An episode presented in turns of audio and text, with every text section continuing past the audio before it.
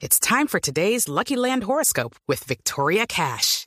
Life's gotten mundane, so shake up the daily routine and be adventurous with a trip to Lucky Land. You know what they say. Your chance to win starts with a spin. So go to LuckyLandSlots.com to play over 100 social casino-style games for free for your chance to redeem some serious prizes. Get lucky today at LuckyLandSlots.com. Available to players in the U.S., excluding Washington and Michigan. No purchase necessary. VGW Group. Void where prohibited by law. 18 plus. Terms and conditions apply. Buenas noches a todos. Buenas noches a todos. Soy Marcela Perdomo y este es el Quickie Tecnológico de hoy. A new era has begun.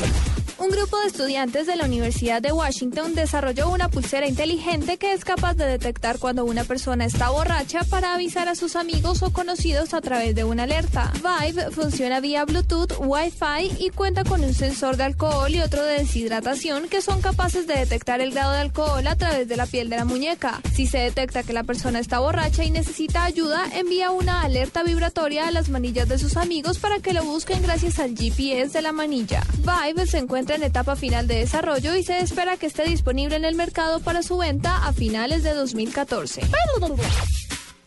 Con el fin de mejorar el rendimiento de los programas de Adobe que corran en Windows 8 y el futuro Windows 10, Microsoft y Adobe se asociaron para mejorar Photoshop para pantallas táctiles de la compañía tecnológica.